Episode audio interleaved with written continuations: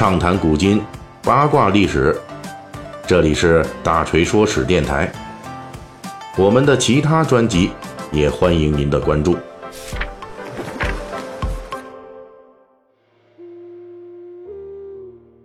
呃，咱们这个热播的网剧《长安十二时辰》啊，已经是呃放出了第四十六集了啊，一共是四十八集，这个还差两集。呃，最近这看的我也挺够着急的啊，后边呢这节奏稍微有点拖沓。呃，龙波也死了，那么谁知道这个终极的大 boss 到底是谁呢？啊，其实我也不知道啊，不过呢，稍微猜想一下哈，讲讲我的观点，我估计啊，有可能是和这个后来突然消失的徐斌有关啊，我就这么一说哈，大家看看到底最终结局是不是？那我们呃要这个面临这个终结呢，那么。实际上，长安城，哎，这个主题呢，我们还是要讲一期。呃，咱们讲这个隋唐的长安城呢，确实它是中古时代啊，这个世界范围内绝无仅有的巨型之都。那么人口是号称百万呐，繁盛至极。关于它的这气势宏伟与文化传奇，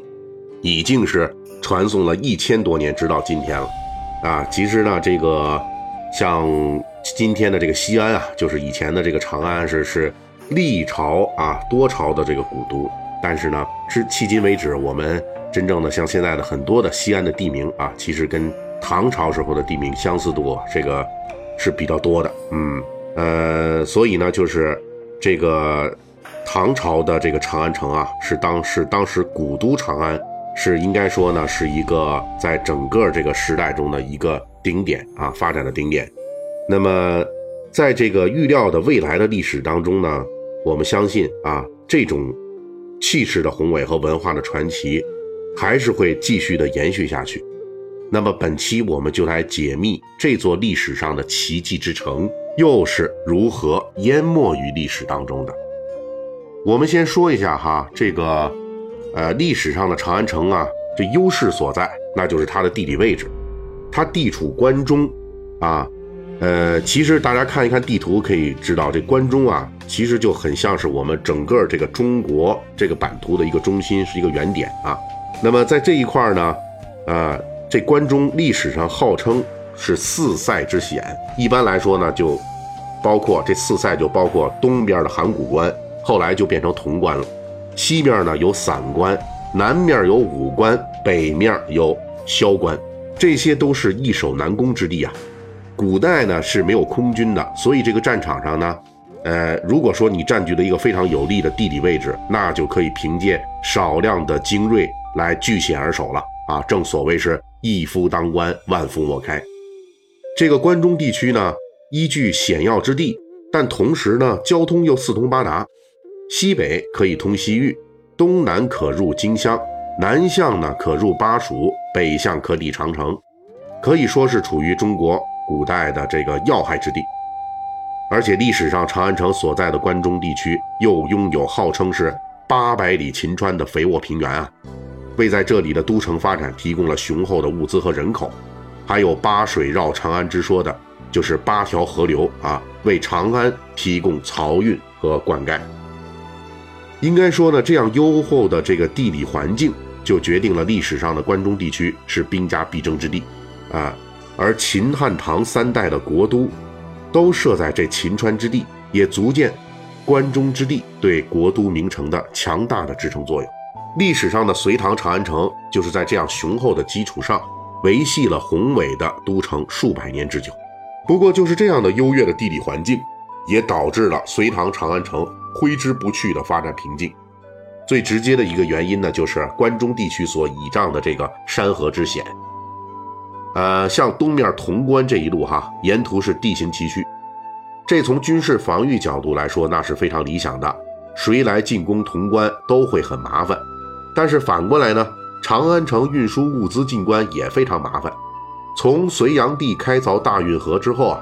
伴随着中国经济中心的南移，来自东南的粮食等等的大宗物资，就构成了大运河向京都长安运输的主要的物资。可是这粮食要想从江南一路运到长安，要经过五条河道的转运，是特别的艰难啊。一条船的粮食运过来至少需要半年时间。尤其是其中的黄河转渭水这一段，因为黄河水流湍急，而且呢这一段从东向西是逆流而上啊，特别费力。尤其是途中的这黄河三门峡那儿，还有一处著名的砥柱之险啊。那个地方不仅是水流特别急，水文很复杂，而且还有砥柱巨石是伸出水面，水下呢还有暗礁，因此历来被视为运输奇险之地啊。据说呢，每年上行运粮的船只啊，平均在这里要损失掉百分之七十以上啊。也就是说，这十条船呢，你能过去七条，这个损失可是太大了。由于三门峡的这砥柱实在太险，所以在隋朝的时候，朝廷就规定了，谁要是能够通过三门峡的砥柱之险，把四十担米粮从洛阳运到陕州的长平仓，也就是今天的三门峡市的陕州区。那就可以免一年的兵役徭役，这纯粹是拿命来换啊！这个啊，如此困难的粮食运输呢，就造成了关中地区粮食供应情况的危险。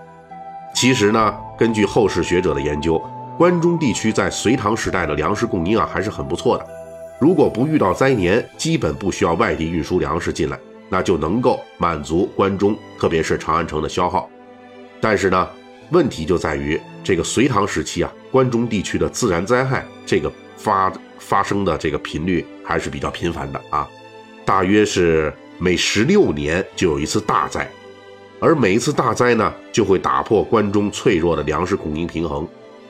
而这个时候外运而来，通过三门峡，这粮食那就显得非常重要了。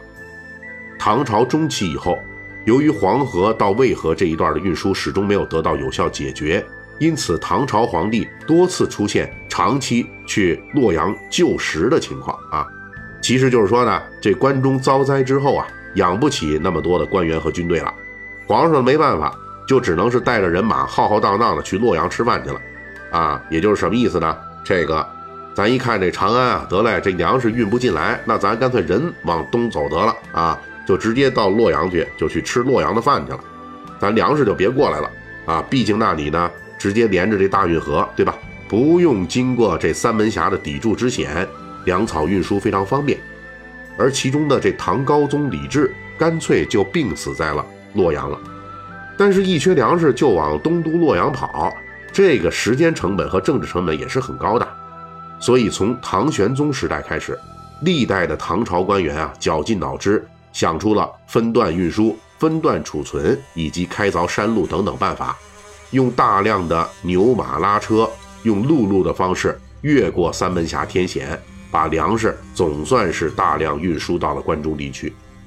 从那以后呢，南方漕运而来的粮食就从唐朝初年的一二十万担猛增到一百万担以上。此后历经刘晏等著名文臣的努力，中唐一代啊，关中的粮食问题总算是没有出再大的这个差错啊。但是即便如此，这样费时费力的这个外来输入粮草啊，就已经证明了一件事儿了，那就是当时关中对人口的支撑能力已经基本达到极限了。在这种脆弱的平衡之下，随便一场关中天灾，那就可以打破这个平衡。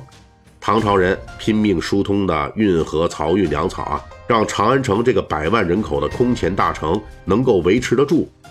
但是唐人的种种努力，只是延缓了这个脆弱平衡破坏的周期。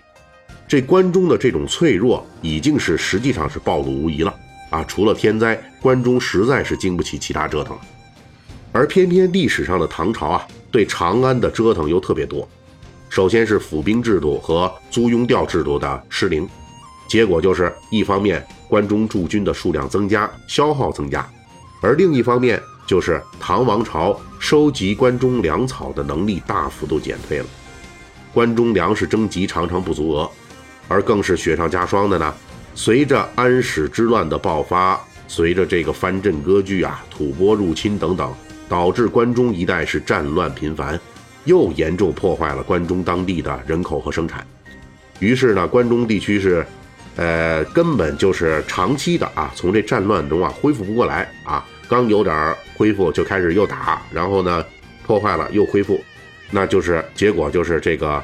之前那个脆弱的维持着长安城运转的这关关中的粮食平衡啊，就彻底被打破了。历史记载，安史之乱之后，唐德宗统治时期，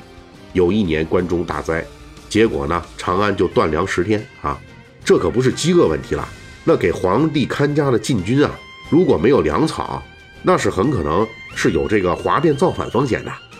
结果就在千钧一发的时刻，东南漕运的粮船是终于赶到。哎呦，那个时候这唐德宗啊，都激动地对太子说：“哎呀，粮食已经到了，咱们爷儿俩呀，总算是得救了。啊，你看看这皇上，他也没办法，也只能这眼巴巴的等着这粮船。到了这份上啊，这极大的代价换来的粮食漕运，已经是严重影响了长安城继续的发展，甚至成为了唐王朝的累赘。因此，到了唐朝覆灭之际，面对着军阀混战严重毁坏了长安城，后继的军阀们。将国都搬迁到更靠近运河、方便漕运的地方，也就是顺理成章的事儿了。而从此以后呢，那个百万人口的恢宏长安城，也就在关中的疲弊与战乱中，逐渐的隐退，并最终的消失于历史长河中了。本期大锤就跟您聊到这儿，喜欢听，您可以给我打个赏。